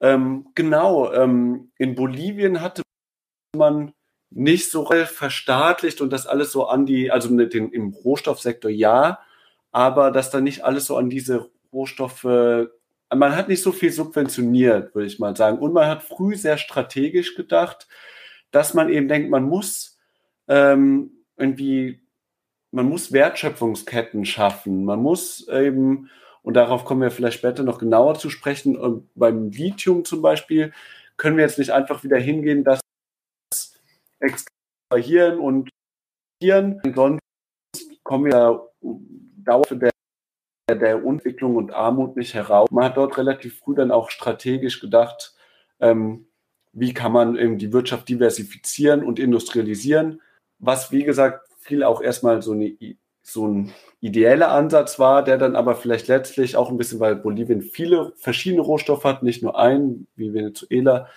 dass da dann Bolivien erstmal viel besser aufgestellt war. Hm. Ja, ähm, vielleicht können wir doch direkt, äh, würde ich dich das fragen, nämlich, ähm, ja, was ist dieses Spannungsverhältnis also zwischen Rohstoffe, einerseits kurzfristig, ich bekämpfe jetzt sofort du Armut, äh, gebe den Armen Bonis, aber mach sie dadurch halt so ein bisschen vom Weltpreis abhängig. Äh, also schnell Armut bekämpfen versus mittel-langfristig strategisch das Land aus der wirtschaftlichen Abhängigkeit zu befreien. Wie, wie würdest du das, das, das, das eben bewerten? Also inwiefern, ja, ist man da vielleicht in Venezuela naiv gewesen? Ja, also in, in Venezuela gab es ja auch Ansätze zur Industrialisierung, aber die dann nicht so stark verfolgt wurden. Ähm, aus verschiedenen Gründen ähm, ist jetzt nicht nur einfach ähm, ein Versagen, sondern gibt es auch strukturelle Probleme. Ähm, und eben in, in Bolivien hat man versucht, und da ist ja auch noch die Frage, wie sich das entwickelt. Das ist ja auch sehr spannend mit der Zukunft. Also Bolivien hat auch ein sehr starkes Wachstum, hatten aber viele Länder äh, in dieser Hochpreisphase, aber Bolivien war eines der erfolgreichsten Länder dort. hat, hat einfach Armut unglaublich viel Erdgas. Da muss man genau. sagen, also es wurde ja auch äh, ein Beispiel, Subvention, die, die größte Subvention dort sind keine Sozialboni, sondern sind auf, auf Benzin, auf, auf Sprit und auf auf Gas, also billige Heizkosten und saubillige Transportkosten. Das ist ja ein relativ mhm. großes Land, einfach um den internen Konsum anzukurbeln. Ja. Und das ist auch sehr erfolgreich gewesen. So konnten die vor allem die, die, die ganzen Obst-, Gemüseproduktion im eigenen Land, Textilproduktion stärken. Ähm, ja, oder, oder vielleicht auch so ein bisschen, was, was sind, sind so die Lektionen aus diesem Spannungsverhältnis eben? Das, man hatte jetzt dieses Jahrzehnt, dieses goldene Jahrzehnt, diese goldenen Zeiten der linken Regierung, wo der Rohstoff, äh, wo die Rohstoffpreise im Himmel waren, ganz oben. Und jetzt könnte ja eine zweite Pink kommen. Es sind jetzt bald Präsidentschaftswahlen in Kolumbien. Äh, es gibt übrigens, jetzt kam raus die Tage, dass es Mordpläne von, von kriminellen äh, Strukturen gab gegen den dortigen Linkskandidaten äh, Gustavo Petro oder Petro Gustavo, ich verwechsel immer seine. Petro. Das sind für mich zwei, zwei Vornamen, ja. die so. äh, und und äh, bald ist auch in Brasilien Wahlen im, im Herbst. Ähm, Lula könnte gegen Bolsonaro gewinnen auch. Also äh, es bahnt sich eine, eine neue Welle linker Regierungen an. Und was hat man gelernt? Daraus, du hast vor kurzem ja den, den Artikel über das Lithium über die Lithium-Nationalisierung von Mexiko geschrieben. Äh, es gibt auch Konferenzen, also bei Amerika 21, schaut euch den echt ab. Ich glaube, ich werde den in die Beschreibung packen, äh, den Artikel von Amerika 21, weil der ist echt interessant. Und ähm, es gab Konferenzen von dem bolivianischen Energieminister, äh, vor allem der das, die riesen Gasreserven leitet, aber auch für die Lithiumindustrialisierung zuständig ist, unter Führung der CELAC mit, mit seinem äh, Kollegen aus Argentinien äh, ich glaube auch aus Chile und aus Mexiko und die wollten auch noch den peruanischen einladen, haben sie explizit nochmal, äh, ich glaube, ich so ja. Hoffnung drauf gesetzt, wann, wann jetzt Peru endlich die neue Verfassung bekommt und den Kram nationalisiert, falls sie es denn machen. also mhm. da, da, da scheint es durchaus sozusagen eine, eine Vision zu geben. Wie würdest du die, die Pläne, die dort geäußert werden, wie würdest du das bewerten? Oder jetzt auch die, das, was in Mexiko passiert ist. Die haben jetzt nicht so viel Lithium, aber das Lithium-Dreieck ist ja da äh, Bolivien, äh, Chile, Argentinien, wobei man könnte eigentlich, Peru hat ja auch ein bisschen Lithium, ähm, die fast auch mit reinnehmen, einfach weil die nebeneinander sind. Wie, wie würdest du das bewerten? Was, was wird da angekündigt? Was für Pläne gibt es da? Ja, das ist also echt sehr spannend, dieses Thema. Und da ist dann auch, äh, ähm, vielleicht gleich noch drauf zu sprechen kommen, weil das ist ja auch so eine Dimension, die wir bis jetzt ein bisschen ausgeblendet haben. Zum einen Umweltaspekte, zum anderen aber auch Klimaaspekte. Das ist ja natürlich ein Unterschied, ist, ob man jetzt irgendwie auf so erneuer, auf Rohstoffe, die wertvoll sind für erneuerbare Energien setzt oder auf ähm, Erdöl und Erdgas und das mhm. ganz stark subventioniert. Ähm, genau da ist jetzt eben die Idee, dass man eben nun viel stärker oder in, das könnte man vielleicht als eine Lektion nehmen, dass man viel stärker eben auf eine Diversifizierung der Wirtschaft setzen möchte und quasi jetzt dadurch durch diese, ja, irgendwie ja, Jahrhundertchance oder Jahrtausendchance irgendwie, das, man muss ja sich vor Augen halten, dass ähm, 70 Prozent der weltweiten Lithium-Vorkommen sich eben in diesem Lithium-Dreieck an den Grenzen Boliviens, also der Großteil ist in Bolivien, mit Chile und Argentinien befindet. Und da gibt es ja jetzt durch die, gerade die Energiewende im globalen Norden eine extreme Nachfrage danach. Und das wird auch als so der Zukunftsrohstoff gehandelt. Da gibt es auch Studien in Deutschland dazu, dass äh, 2000, also mittellangfristig 2030, vielleicht bei manchen Szenarien, bei anderen erst 2050, aber Lithium wird irgendwann knapp werden. Und wenn du 70 Prozent äh, der, der Lithiumvorkommen in dem Lithium-Dreieck hast, die sich zusammentun und ein Kartell ähnlich wie die OPEC bilden, dann ist das eine Kampfansage. Beziehungsweise dann können die halt, wenn es verstaatlicht ist, was haben die Staaten nicht, wissen, halt mit den äh, internationalen Konzernen eben knallhart verhandeln, dass eben ein Teil der Wertschöpfungskette oder auch äh, alles, je nachdem wie, wie gut sie ja. eben verhandeln können, je nachdem wie hoch ihre Verhandlungsposition ist, ja. können sie dann eben halt auch fordern, äh, dass die, die die äh, Anteilsmehrheit haben, die Staaten und nicht die, die Konzerne äh, und es dann halt zum gewissen Wissenstransfer kommt, mit dem Ziel, langfristig eine Wertschöpfungskette vor Ort bei sich zu haben. Ist die Frage, wie sinnvoll ist das, wenn es eh exportiert wird, bis zu welchem Grad wird es das geben? Inwiefern werden die darauf eingehen? Weil das ist ja das, das die eigentliche so Vision, die ich da herausgehört habe. Wenn man sich wirtschaftlich ja. befreien möchte, dass man ja dann auch eine gewisse Wertschöpfung im eigenen Land haben möchte. Bei einem Konzern, genau. der mehrheitlich vom Staat ist, der aber durchaus auch mit der Privatwirtschaft ganz sozialdemokratisch so, so, so ein Zwischending aus, aus staatlich und privat äh, zusammenarbeiten kann. Nicht, nicht, weil man Fan von Privaten ist, aber weil man halt darauf angewiesen ist. Genau, also da, das ist eben ja, du hast ja erwähnt, diese spannende Situation, dass man jetzt auch in diesen drei Ländern, ähm, Bolivien, Chile und Argentinien, äh, ja Linksregierungen momentan hat, die auch eben da kooperieren möchten und auch eben überlegen, wie können sie das nutzen, wie können sie das für eine, auch eine Industrialisierung nutzen und eben ja diese Wertschöpfungsketten aufbauen. In Bolivien gibt es da sehr lange schon Pläne, dort eben vor Ort eine, eine Lithiummine ähm, zu etablieren und dann aber auch das mit einer Lithium-Ionen-Batteriefabrik äh, zu verbinden. Und da gab es ja auch ähm, schon ganz konkrete Pläne, eben beim Uyuni-Salzsee. Dort gibt es mit die größten Vorkommen der Welt. Ähm, dort sollte eine Lithiummine entstehen. In Zusammenarbeit übrigens mit einem deutschen Unternehmen. ACI Systems. Genau, aus Die den Vertrag verloren haben. In den letzten Tagen Evos haben, hat Bolivien den Vertrag gekündigt und ich weiß genau. nicht, wie es bei denen jetzt aussieht. genau, und dann war ja auch diese Sache mit dem, mit dem Putsch und das, also da, das hat eine, eine wahnsinnige auch geopolitische Dimension, wenn man sich das so vor Augen hält. Da eben die Idee jetzt ist, natürlich wäre dieses Lithium viel teurer, wenn das jetzt durch staatliche Unternehmen kontrolliert wird und dann auch in Wertschöpfungsketten eingebaut wird. Also wenn man sagt, wir können, ihr könnt jetzt nicht billig irgendwie, was weiß ich, eine deutsche ähm, Batteriefabrik kann jetzt nicht ganz billig aus ähm, Bolivien das Lithium importieren und dann in Deutschland wird es dann, gibt es die Wertschöpfungsketten und dann profitiert die deutsche Wirtschaft extrem, sondern man müsste dann die Batterien aus Bolivien kaufen oder vielleicht noch mehr äh, Teile, vielleicht sogar, das ist mir eben gezeigt von ähm, äh, Beispiele von einer äh, Fabrik, die Elektroautos baut in Bolivien. Ähm, wenn man sich überlegt, man müsste die Elektroautos von dort mhm. kaufen, das wäre ja dann auch eine Quantum extreme... Motors zum Beispiel, Staatskonzern. Genau. Also, aber da gibt es dann auch wieder, wieder Probleme. Können, können wir auch nochmal drüber reden, warum, warum die vermutlich zumindest kurzfristig diese Unternehmen, die dann auch eigene E-Autos, E-Roller, äh, Handybatterien, PC-Sachen so herstellen sollen, warum die erstmal kurzfristig jetzt nicht den Riesenerfolg haben werden, vermute ich. Wobei jetzt, wo es mehr Mittelschichten gibt, vielleicht irre ich mich. Vielleicht gibt es da auch recht schnell einen Markt. Also ähm, was, was denkst du? Wie, wie, wie würdest du das beurteilen? Was für eine was für Möglichkeiten gäbe es denn auch für einen lateinamerikanischen Absatzmarkt? Ja, also jetzt zunächst einmal auch, glaube ich, es gibt so ganz konkrete Probleme, da man ja eben durch so, ähm, du sagtest das ja, also die Frage ist, wie viele in Ingenieure gibt es denn dort vor Ort? Wie ist das denn? Es gibt ja diesen internationalen Brain Drain. Es, gibt es, es fehlt komplett Bildung Wissen. dort. Die guten Leute es gehen gerne ins Ausland.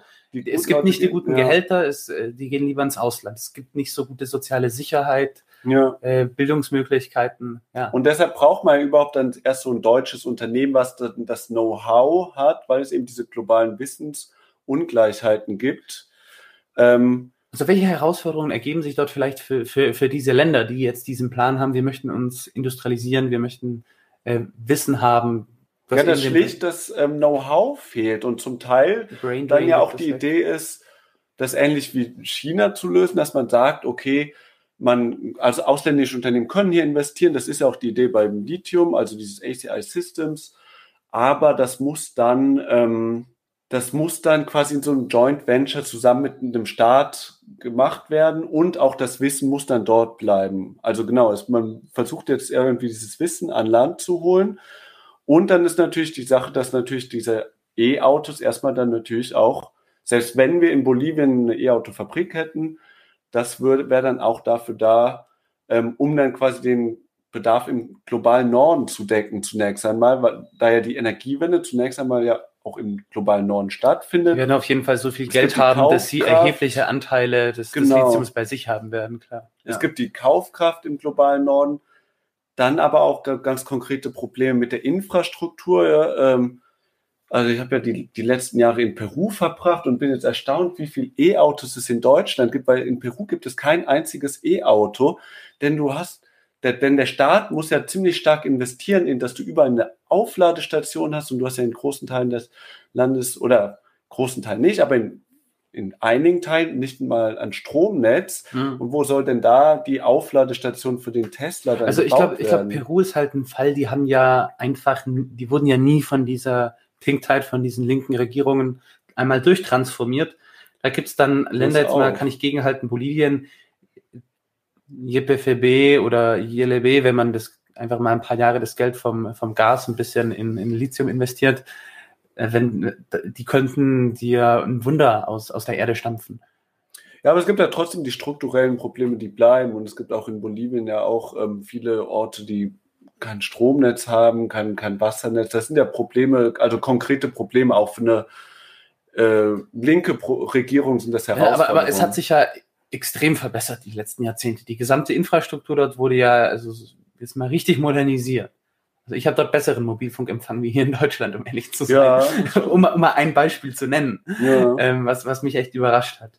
Und ähm, also natürlich, es gibt auch noch, das Land ist riesig, es gibt ein paar Orte, wo ich gar keinen Mobilfunkempfang dort habe. Was ja. in Deutschland echt wenig Flecken gibt, aber von der Geschwindigkeit in Großstädten bin ich dort besser versorgt, wie in Köln. Ja, ähm, aber, aber ein inter interessanter Punkt auf jeden Fall, ähm, welche, welche Herausforderungen durch, durch Brain Drain sich ergeben, durch äh, Wissen vom industrialisierten Westen zu bekommen. Ähm, ja, äh, wird auf jeden Fall äh, richtig interessant. Ähm, vielleicht können wir noch mal kurz Kannst du uns kurz sagen, was für Umweltschäden sich dann beim, beim Lithium ja, ergeben? Ja, genau. Also das haben wir bis jetzt gar nicht, ähm, haben wir erstmal ausgeklammert, weil das ist mhm. eigentlich vielleicht, oder also war vielleicht jetzt erstmal für die Erklärung wichtig, aber vielleicht auf der anderen Seite ist das ja das zentrale Thema bei dem Ganzen, dass, ähm, dass ja auch diese Rohstoffausbeutung, egal was, und ich habe auch gesagt, selbst Landwirtschaft hat extreme Umweltfolgen, wenn sie eben so also Monokulturen stattfindet. Aber natürlich das Beispiel Erdölförderung, da gibt es dann Pipelines, die, die bersten und dann den, den Dschungel ähm, in, in Peru oder Ecuador gibt es ganz viele Fälle, wo, wo es dann ganze äh, Ökosysteme gibt, die dann absterben. In Venezuela auch dieser äh, Maracaibo-See ist, glaube ich, biologisch tot. Mhm. Auf der anderen Seite der Bergbau, der ja immer um dann quasi, also gerade der Metallbergbau arbeitet ja damit, dass der, der Metall, dass die Metalle müssen ja erstmal aus dem Stein gelöst werden und da werden ganz verschiedene Säuren eingesetzt, die dann ganz, also es ist dann relativ schwierig, die in so einem Kreislauf zu belassen und die treten dann meistens aus in die Umwelt, gerade auch wenn die Umweltkontrollen nicht so streng sind ähm, und führen zu riesigen Problemen oder auch ähm, ähm, Metalle, die sich dann, ähm, die dann zum Teil sie, sich lösen und ähm, an, wenn, wenn sie eben an die Luft kommen und dann auch ganz auf natürlichem Wege Gewässer verunreinigen. Und da gibt es eben viele Fälle von Menschen, die dann, ähm, also gerade bei Kindern führen so Schwermetalle, die dann ins Blut gelangen, mhm. zu ganz schweren Missbildungen oder einem erhöhten Krebsrisiko. Dann wird extrem viel Wasser verbraucht für den Bergbau.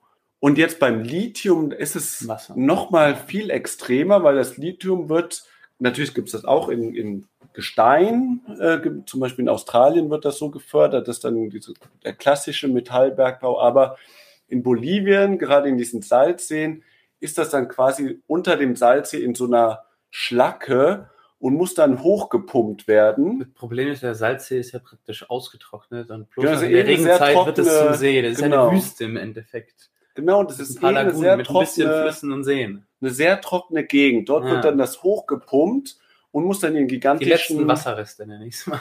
Genau, in gigantischen Evaporationsbecken, also wo, wo dann das Wasser verdampft über Monate und sich dann aus dieser Lösung das Lithium herausbildet. Das wird dann auch nochmal angereichert und dafür wird extrem viel Wasser gebraucht. Und gerade du hast ja genau gesagt, das sind sehr wasserarme Gegenden und eigentlich das Wasser, was man bräuchte, wenn man diese Wassermassen ähm, irgendwie aus dem Grundwasser oder oft sind das dann auch so Grundwasserspeicher, wenn man das alles abpumpen würde, dann wäre quasi diese Gegend, wenn man eine erfolgreiche Lithiummine betreiben will, mehr oder weniger unbewohnbar und man müsste dann die ganzen Menschen umsiedeln und das sorgt eben für viele Proteste verständlicherweise. Und da gibt es auch die Frage überhaupt, sollte man das machen? Ist das mhm. irgendwie ethisch verantwortlich gegenüber der Umwelt, in diesen extrem trockenen Gebieten das Lithium zu fördern, was extreme Umweltschäden hat? Vielleicht dazu, ich glaube, da gibt es große lokale Unterschiede, jeweils wie die Bevölkerung darauf reagiert. Ähm, Bolivien zum Beispiel ist jetzt ist nicht so, dass die äh, dominanten Fraktionen der indigenen Verbände gegen den Extraktivismus per se ist. Man ist immer nur dagegen, wenn man selbst betroffen ist. Und das sind dann häufig kleine ja. Minderheiten. Ähm, was aber der dort real existierende Konflikt ist, ist der Verteilungskonflikt von dem Geld. Also dort erhoffen sich dann zum Beispiel die, selbst die Bauernverbände, die weniger Wasser haben werden, Fruitgas in in, in, Uyuni im Departamento von Potosí, die sind ähm, mit die führenden Befürworter der, des Lithium-Projektes, weil die eben wissen, die werden dann lokal äh, und auch auf, auf Landesebene richtig viel Geld vom Nationalstaat abbekommen. Ähm, es gab dann aber auch bei den Gegenprotesten, bevor Evo Morales äh, rausgeputscht wurde oder verjagt wurde, eben auch Leute aus der Großstadt aus Potosí, die, die eh gegen die Mass waren, ist auch wirtschaftlich eine abgehängte Gegend. Ähm, und die äh, ja, wollten vor allem mehr Geld rausholen fürs Departamento mit einem, also für das Bundesland dort mit einem sehr regionalistischen äh, ja, Diskurs. Und da gibt es dann andere Länder, vielleicht auch äh, Ecuador mit der Konaye, wo die indigenen Bewegungen ganz klar ein bisschen traditioneller sind, auch mit der traditionellen Lebensweise äh, und nicht so postmodern, materialistisch an den Geldbeutel lenken, sondern noch mehr an die traditionelle, äh, konservative indigene Religion mit Mutter Erde und so weiter. In Bolivien ist es dann schon, schon ein bisschen äh, mehr, mehr, mehr an den Geldbeutel gedacht, mehr wie ein Arbeiter, ja. wie, wie der traditionelle indigene Bauer, ja. mehr wie ein unternehmerischer Bauer, der, der halt Agroprodukte verkauft, ja. der, der, nicht mehr mit der Hand die Kartoffeln hackt, sondern äh, die Erde umflügt, sondern Traktoren und Handys möchte. Äh, und das finde ich auch ein interessantes Spannungsverhältnis, ähm, in, in, inwiefern ähm, ja man dort dann an, an wirtschaftlichen Fortschritt und Wohlstand denkt, eben auch wie im Westen, oder äh, eben an, an die traditionellen Lebensweisen und Umweltschutz. Das ist auch ein Spannungsverhältnis ja. und, und manchmal habe ich den Eindruck, dass äh, so eine Karikatur vom Indigensein dort gibt, die müssen traditionell sein, die müssen konservativ, die müssen, die, weißt du, so, so eine Stereotypisierung, die müssen doch Ökos sein. Ja. Und, und, wenn die, wenn die jetzt Geld haben, dann sind es keine echten Indigenen, obwohl die vielleicht noch immer ihre Sprachen können und noch, noch kulturelle Gebräuche haben, aber halt äh, sich das so mit der Urbanisierung äh, von Indigenen in Bolivien geändert hat, auch deren, ja. deren Bedürfnisse, deren Lebensrealitäten sich geändert haben. Ja, und, und das, das finde ich so eine, so eine ähm, schwierige Diskussion, weil gerade in, in der Wissenschaft Leute, die über Buen Vivir, Vivir Bien reden, das dann häufig mit dem Feminismus mischen und da komplett die, die Lebensrealität vergessen, die die Indigene wirklich leben. Also, naja. Ja, meine, also ich finde auf jeden Fall, würde ich sagen, es gibt beide Seiten, also also ich würde schon nochmal betonen, dass es auch sehr viele Menschen auch in Bolivien gibt, die auch wirklich diese Ökoprobleme ähm, oder die Umweltfolgen auch sehr ernst nehmen und mhm, auf jeden Fall und stark auch dagegen sind. Und Zum es ist vor allem eine Projektionsfläche der, der Mittelschichten vor allem. Ich glaube, das sind vor allem Leute, also jenseits von den direkt Betroffenen. In Bolivien sind sehr viele städtische Mittelschichten, die sich da Sorgen machen, sollte man jetzt nicht doch Plastikbeutel verbieten, sollte man äh, nicht doch schauen, schneller mit der Gasförderung aufzuhören. Es gibt ja die Diskurse von Mutter Erde und das die Was Reden werden auch als hohl, als hohl, als hohl bezeichnet, wenn, wenn alles extraktivistisch ja. ist und so weiter. Da gibt es ja durchaus sehr berechtigte Kritik dann auf jeden Fall. Ja, und das ist ja auch in der Verfassung festgeschrieben. Erde mit Rechten. Diese Idee. In der Theorie, ja. Wie sieht's in der Praxis aus? In der Praxis habe ich auch, ähm, also genau in der Forschung, die ich zu Bolivien betrieben habe, war eigentlich, ja, eigentlich das ist so ein bisschen, dass, dass das so ein leerer Diskurs ist, was ja aber auch, glaube ich, bei so auch vielen Menschen für, also du hast es ja beschrieben, dass ja auch in, in manchen Gegenden auch, auch dann ähm, Abspaltung von, von, von der Mass gibt, von der ähm, herrschenden Partei in Bolivien. Auf lokaler die sich, und Landesebene sind Genau, die, die eben dann ähm, genau. sagen, ja, das ist ja irgendwie so ein bisschen, ihr, ihr redet viel von, von der, ihr habt gesagt, ihr wollt auch nachhaltiger werden und die Mutter Erde schützen und auch sowas wie oder diese Idee des Buen Vivir, einfach das gute Leben. Also es geht jetzt nicht darum zu konsumieren und extrem viele Handys zu kaufen, sondern wir wollen eigentlich ein gutes Leben und vielleicht ist das Leben irgendwie jenseits des Konsums eigentlich das bessere Leben, solange wir eine gute Gesundheitsversorgung haben, gute Bildung. Und das ist so ein bisschen. Die sich auch wieder finanzieren lassen muss, irgendwoher. Genau, das ist ja dann das letztlich. Ist dann wieder, der da, da scheißt sich die Katze genau. wieder in den, die, die Katze beißt sich da wieder in den Schwanz. Ja, und das ist auch eben das große Spannungsverhältnis, würde ich da sagen, auch ähm, ja, bei so, bei so diesen ähm, Diskursen um so Degrowth-Bewegung, wo ich sagen würde, also ich merke, du bist da relativ voreingenommen. Ich würde sagen, das ist, ich sehe beide Seiten. Also zum einen diese Idee Ich bin da bloß im globalen Süden voreingenommen. Ich bin da in, in, in Industrieländern, bin ich voll dabei. Natürlich, genau. genau. Aber da ist ja auch dann die Frage, zum Beispiel, wenn wir jetzt sagen, man lässt das Lithium in der Erde, gibt es auch sehr viele Menschen, die das sagen. Wie wirst du dann Energiewende machen? Wirst du wieder in die Steinzeit? Nee, genau, aber das sind ja auch diese Diskurse, die es konkret gibt oder wo dann auch gesagt wird, sollten wir wirklich, braucht jeder seinen eigenen Tesla. Lithium fördern bei uns. Könnte man ja schauen. Da gibt es auch Ansätze, aber da ist die Frage zum Beispiel, soll, braucht jeder wirklich seinen eigenen Tesla oder sollten wir nicht lieber die öffentlichen Verkehrssysteme ja. aufbauen? Und auch die Idee, wichtig, braucht der globale Süden, das war dann ja auch diese Idee hinter dem Buen Vivir in in Ecuador ist das auch in der Verfassung ähm, reingeschrieben. Ähm, und ich glaube, in Chile ja haben jetzt in dem Verfassungsprozess werden ähnliche Konzepte dort auch in die Verfassung festgeschrieben. Und da ist die Frage, wollen wir uns überhaupt so entwickeln wie der globale Norden? Wollen wir überhaupt eine Industrialisierung, eine klassische Industrialisierung? Oder wollen wir nicht Weil, lieber gleich das gute Leben? Wollen wir nicht, wollen wir überhaupt den Kapitalismus des globalen Nordens oder wollen wir nicht wollen unseren eigenen Weg? Genau. Machen? Wollen wir diese Phase durchgehen? Weil, weil wollen wir nicht direkt zum guten Leben übergehen. Das ist dann die Idee. Die Frage ist, ist das möglich? Die, die Industrialisierung ist natürlich mit viel Ausbeutung am Arbeitsplatz, aber auch viel Umweltschädigung äh, genau. verbunden. Genau, klar. das ist das. Klar. Ähm, jetzt, das fand ich jetzt ganz interessant, die letzten Minuten. äh, auf jeden Fall ähm, eine, eine interessante Diskussion. Mhm. Genau, was sind denn mögliche Alternativen dazu zum äh, ja, staatlichen Extraktivismus. Du hast eben schon, schon das Buen Vivir, das gute Leben angesprochen, das auch äh, manchmal in, in Deutschland versucht wird äh, zu verwenden von, von Klimaaktivistinnen zum Beispiel. Ähm, aber naja, bei der Institutionalisierung, also in Bolivien das klassische Sumacamania oder in Ecuador das Sumacosay, ähm, als das dann von den Dörfern in die akademische Sphäre kam und dann auch in die Verfassung geschrieben wurde. Da hat sich das ja geändert. Es wurde institutionalisiert. Es war nicht mehr die traditionelle Andine oder aus dem Amazonas stammende Lebensweise aus den Eliten, sondern es, es, es wurde jetzt für eine Mehrheit der Bevölkerung, die ja auch in Städten häufig wohnt, äh, die auch arbeitet, lohnabhängig beschäftigt ist, ähm, in die Verfassung geschrieben. Und da gab es dann ja äh, gewisse Änderungen im Diskurs. Beziehungsweise es musste neuen Bevölkerungsschichten, die früher nichts oder vielleicht vor ein paar Generationen deren Vorfahren was damit zu tun hatten, schmackhaft gemacht werden. Ähm, das heißt, es wird für Leute aus der Mittelschicht in der Stadt auch zur Projektionsfläche. Mhm. Ähm, und ähm, ja, da, da, da, da ist immer die Frage, wie wird das mit Leben gefüllt, mit Inhalten? Mit, manche füllen es zum Beispiel äh, diesen Mutter Erde, diesen ökologischen, dekolonialen Inhalten. Mhm. Andere in Bolivien, wo die, die Nationalisierung jeglicher Rohstoffe seit Marcelo Quiroga Santa Cruz Programm jeder emanzipatorische Partei sein muss, ähm, da ist es halt mehr etatistisch, staatlich mit Extraktivismus verbunden.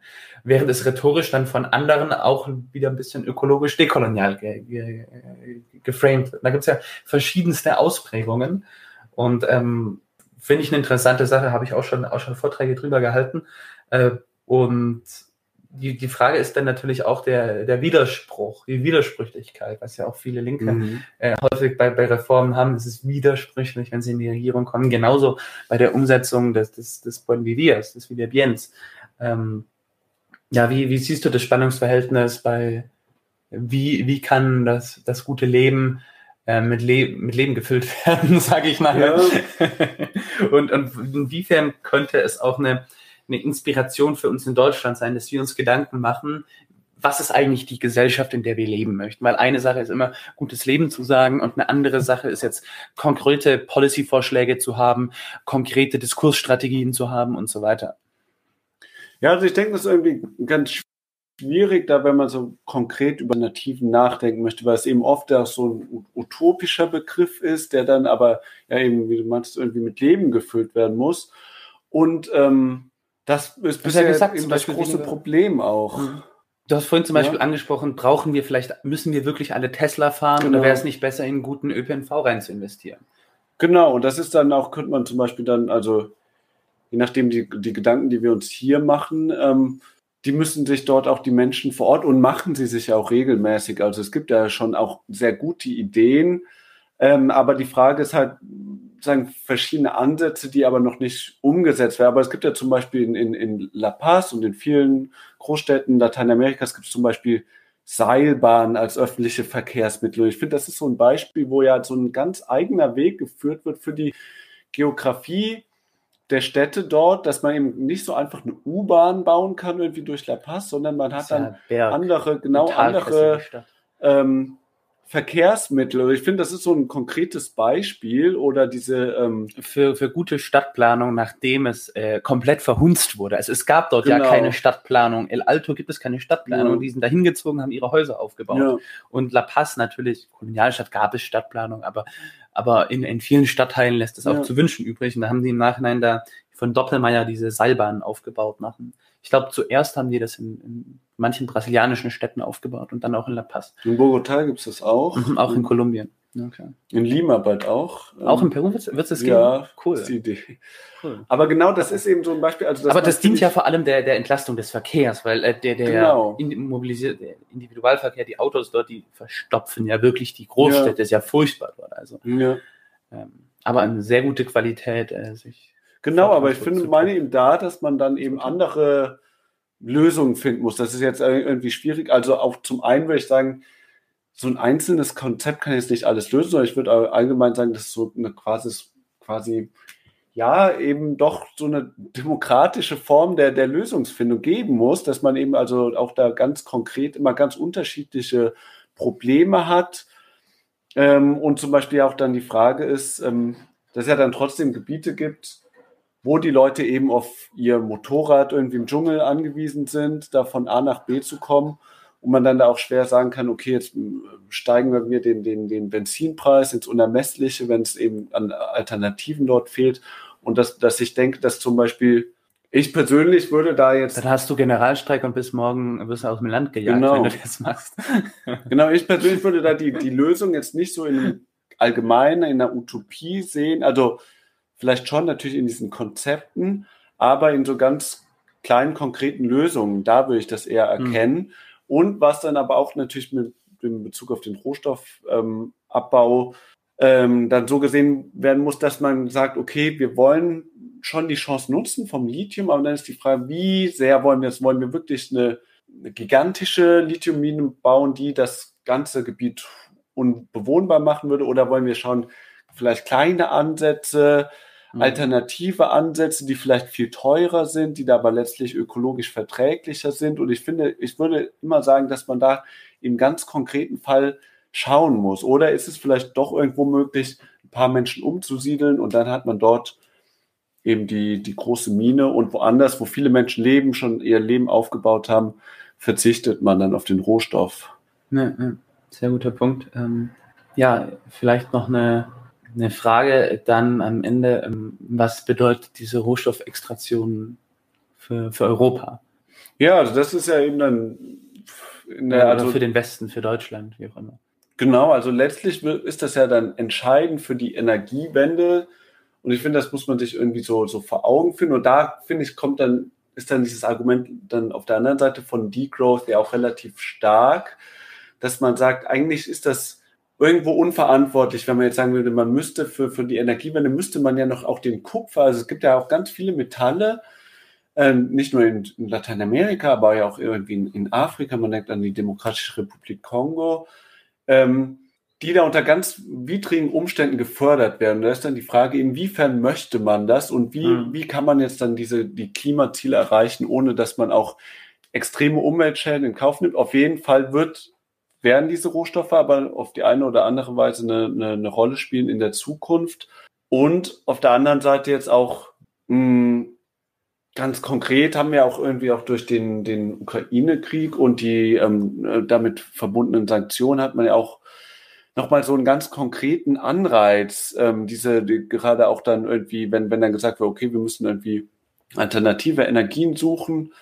Oder aber auch, was auch spannend ist, jetzt im Verhältnis zu Russland, dass man dann auch schaut, okay, wo kriegen wir jetzt das Erdgas sonst her? Eben vielleicht aus Bolivien ähm, oder zum Beispiel Kohle aus Kolumbien, wo dort die Kohle, also da, das ist jetzt ähm, auch ein konkreter Fall, der schon eingetreten ist. Man hatte dieses Kohleembargo gegen Russland verhängt und jetzt wird verstärkt Kohle aus Kolumbien importiert nach Deutschland, Auch im ganz konkret. Hintergrundbild, äh, auch im Ankündigungspost haben wir Kohlebild aus Kolumbien. Genau, weil gerade der, dieser Kohlebergbau da so, ähm, da gibt es so ganz hässliche Landschaften, also man kennt das ja auch hier aus, ähm, uns aus der Nähe von Köln. Wer mal in einer äh, Ähm. Kohlemine äh, reingegangen ist, vielleicht um sie zu besetzen oder um drin zu arbeiten, ich weiß es nicht, wie man da hingeht, Ja. aber äh, der, der, der weiß das ja. Das sieht ja furchtbar aus. Also das sieht erst wieder gut aus, wenn da ein, ein Baggersee dann draus gemacht wird.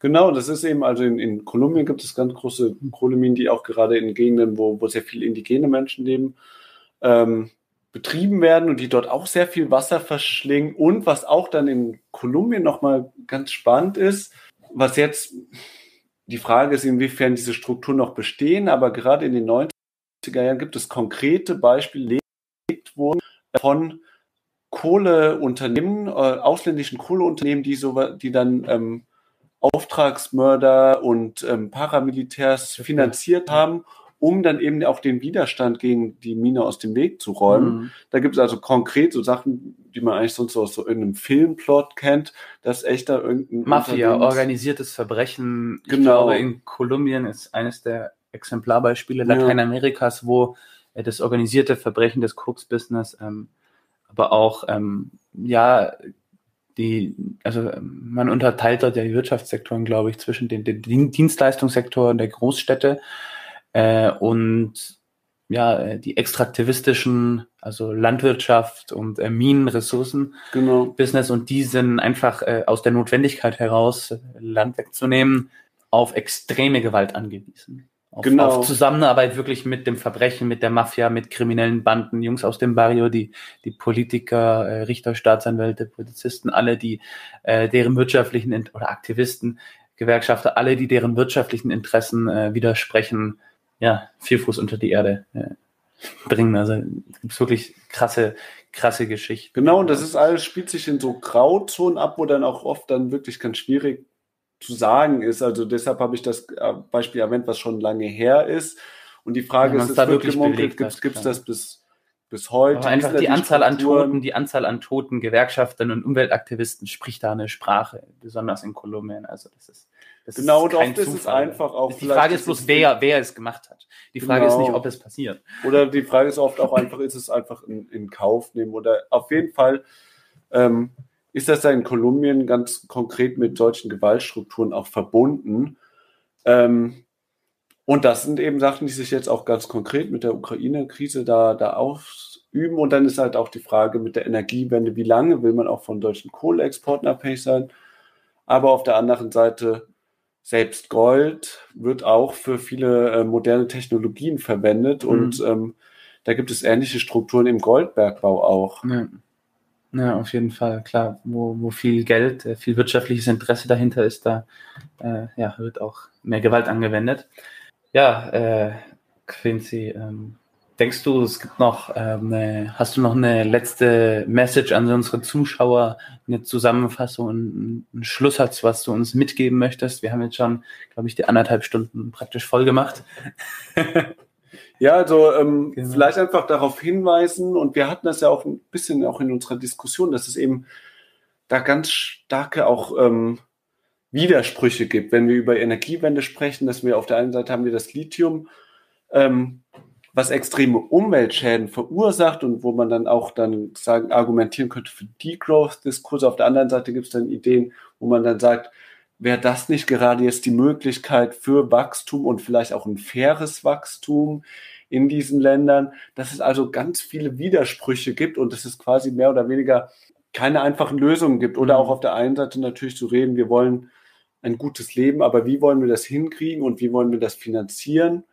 Ähm, und dass das aber auf jeden Fall vielleicht echt einfach dann mit dem Hinweis zur eigenen äh, Recherche oder eigenen Meinungsbildung auch, egal, egal, auch in welchen Strukturen man da ist oder was auch so das eigene Weltbild ist, ähm, das auf der einen Seite zu hinterfragen, aber dann auch natürlich mehr in diese, gerne auch da, da selber mehr recherchieren und auch um dann eben ja bessere, ich würde sagen, dass es dann letztlich ja doch eine Möglichkeit gibt, auch für, für Klima- und Umweltbewegungen da ganz konkrete, gute Lösungsvorschläge auch zu erarbeiten.